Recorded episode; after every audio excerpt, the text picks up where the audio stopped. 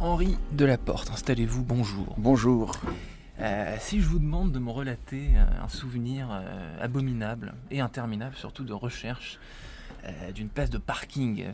Ça vous est arrivé euh, fréquemment euh, Je, je roule, j'ai roulé en voiture, effectivement, chercher une place de parking. Moi, je me souviendrai toujours d'une fois où j'avais fait un- le tour d'un pâté de maison que je connais très bien, 4, 5 fois, je trouvais pas de place. Classique à côté de chez vous. Classique, ouais. classique, voilà. Je me suis éloigné, je suis allé me garer dans un parking couvert, un parking en ouvrage.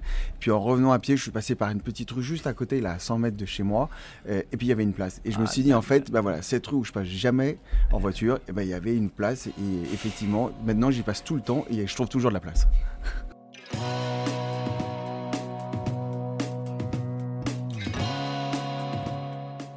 Bonjour à tous et bienvenue au Talk Dessineur du Figaro. Aujourd'hui, on va parler de place de parking, donc, et d'innovation aussi avec mon invité Henri Delaporte, qui est directeur général de Parking Parking Map. Alors, Parking Map, euh, Parking Map, pardon, euh, ça propose quel service et à qui? Exactement Alors Parkimap, on est le premier agrégateur de données du stationnement en France. On agrège de la donnée en temps réel de plus d'un million de places. euh, et on travaille pour les gestionnaires de parking. C'est pour qu'ils comprennent ce qui se passe sur leur parking. Hmm, Donc uniquement dans les villes, enfin milieu plutôt urbain, avec beaucoup de beaucoup de passages, beaucoup de flux de voitures? Alors, dans les villes, bien entendu, Ouais. mais aussi, euh, par exemple, sur les centres commerciaux. Hmm. Euh, les centres commerciaux sont les premiers à connaître ce qui se passe quand vous passez dans la galerie marchande, mais tout le temps que vous passez sur le parking, ils savent pas ce qui se passe. Et c'est du temps que vous allez passer peut-être en moins dans la galerie marchande ou dans le commerce. Donc Parking Map, c'est pour les professionnels et pas pour les. Ça, ça va pas, ça peut pas devenir le, le Waze du, du, du- du- parking, par exemple. En gros, pour les utilisateurs lambda comme moi, je rentre chez moi, je trouve pas de place, j'allume Parking Map.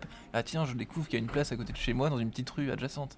Alors, si un jour vous utilisez un service dont le créateur ne comprend pas comment ça fonctionne, je pense que le service que vous aurez sera pas bon. C'est la même chose pour le stationnement. Il faut pas oublier que c'est un service que propose le gestionnaire, donc la collectivité ou le centre commercial. S'il ne sait pas comment il est utilisé, comment est-ce qu'il peut proposer un service de qualité? Hmm. Euh, donc aujourd'hui, notre service, c'est de donner cette information au gestionnaire. Et bien évidemment, quand après nous, on a la donnée en temps réel, euh, elle est repoussée à l'utilisateur sur une application multimodale. Mais c'est dans un deuxième temps. J'ai envie de dire, avant d'être une smart city, il Oui. faudrait peut-être être une smart mairie.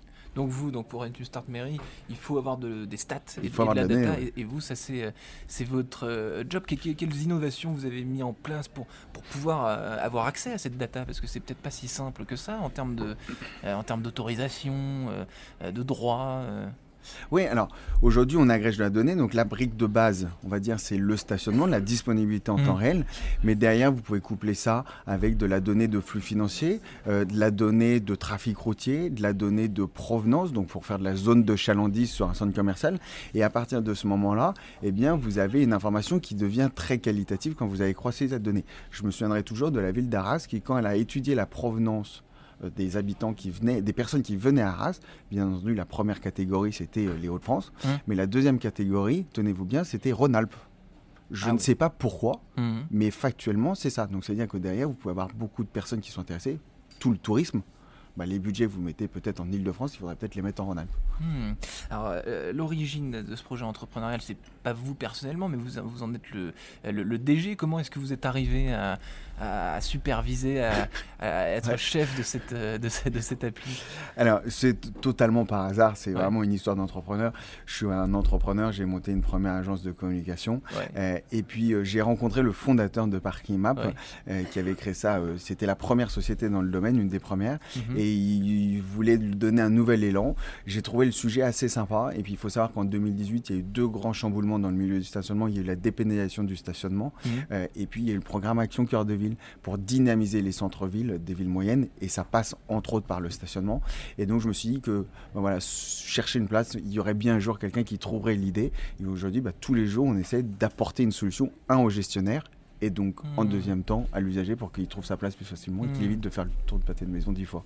Alors typiquement, de- de- de- dans, quel, euh, dans, dans quel en- endroit précis, je sais pas, dans quel centre commercial, dans quel, quel endroit vous avez changé complètement la, la vie Vous m'avez parlé d'Arras, vous en avez d'autres exemples comme ça j'ai- Alors, on, on travaille euh, par exemple avec euh, la ville de Soissons, euh, où là, on a cartographié euh, près de 2000 places en centre-ville pour justement différencier les places qui sont euh, sur les rues commerçantes où vous avez besoin Ouais. d'une rotation pour les commerces. Ouais, il y a du turnover. Voilà, ouais. du turnover.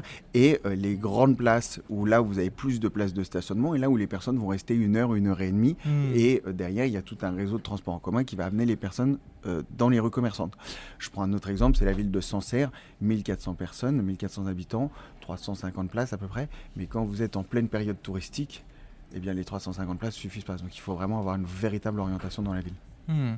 Alors j'ai lu aussi, vous venez de me le dire d'ailleurs, que vous êtes capable de savoir combien de temps reste une- un véhicule à un certain endroit. Ouais. Euh, Vous avez vous avez timé en gros le, le temps de stationnement des, des véhicules. Est-ce que ça vous permet pas toute cette data d'être euh, une sorte de, de, de- de flic en fait, de, faire un peu la loi quoi dans, dans, dans- Oh là dans- là. dans les villes? Alors, je vous rassure tout de suite, la France n'est pas un pays de cow-boys. hein. Donc, euh, c'est parce qu'on a la donnée qu'on va faire la loi.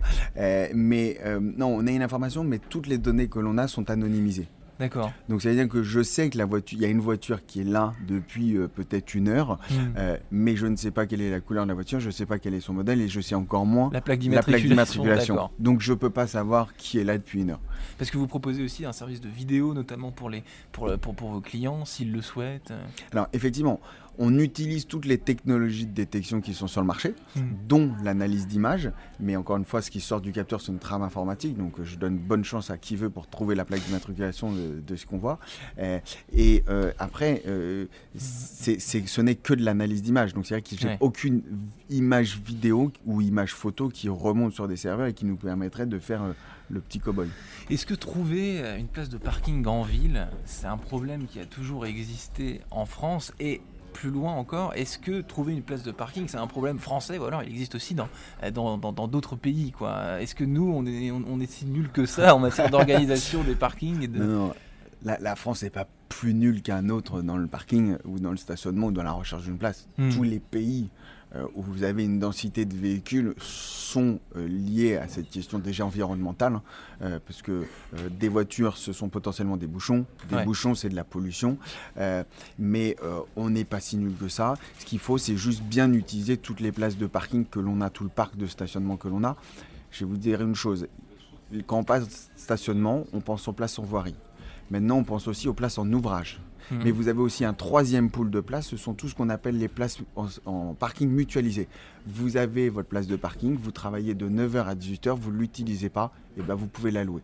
Donc ça veut dire qu'il n'y a peut-être pas de place dans la rue, il n'y a peut-être pas de place dans le parking Indigo ou EFIA, mais peut-être que chez l'habitant, pour reprendre Hmm. un terme Ouais. qui va penser à Airbnb autre, ouais. vous avez une place de parking. Une Airbnbisation, on peut dire, des, des- des places de parking. On Ça, c'est pas encore rentré dans l'usage. euh, Ça commence. Ça commence. Ça commence, vous avez, vous avez déjà des sociétés qui sont spécialisées sur le domaine avec lesquelles on travaille, Hmm. puisque nous, justement, on va venir Hmm. agréger leurs données. Hmm. Ah, D'accord. Est-ce que, euh, là j'ai parlé un peu de, la France, euh, à l'étranger, est-ce que vous observez ce qui, se passe euh, dans, des, sociétés qui peut-être font le même travail que vous, qui, ont, qui ont innové via, des, via des, des techniques qui ressemblent aux vôtres, etc. Vous avez un peu benchmarké ce qui se fait Alors, en Europe, on a un peu benchmarké euh, la chose. On voit qu'il y a déjà des, des acteurs qui sont très spécialisés sur la, la captation, sur la détection, ce qui n'est pas notre marché. Parce que nous, aujourd'hui, on distribue pour, si besoin Ouais. ces capteurs, mais nous, on est un agrégateur de données, encore une fois. Donc, ce sont des partenaires pour nous.